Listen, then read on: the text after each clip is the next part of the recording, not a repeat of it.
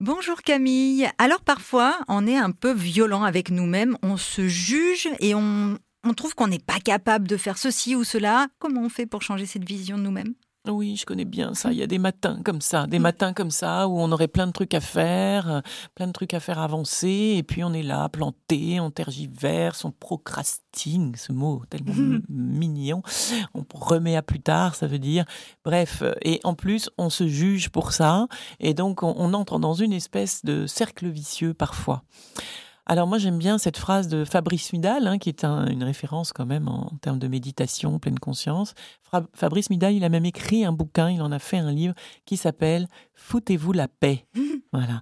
Eh bien moi, euh, c'est vrai que dans ces moments-là, euh, j'ai tendance à faire un peu confiance aussi à mon organisme. J'ai réalisé que c'était souvent avant des, moments importants, des, échéances, des événements que justement j'avais besoin peut-être de ne rien faire, c'est-à-dire de mettre du vide avant le plein pour trouver de la place en fait pour ce qui va venir. Donc ça, ça peut être euh, donc une première chose, c'est foutez-vous la paix, faites confiance à votre organisme qui a aussi une espèce d'intuition euh, du rythme dont vous avez besoin et à quel moment vous en avez besoin. Donc ça, c'est une, première chose.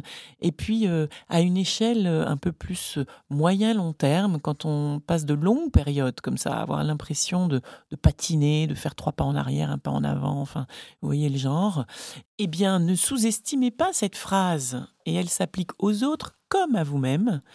Ne sous-estimez jamais quelqu'un qui recule, il est peut-être en train de prendre son élan.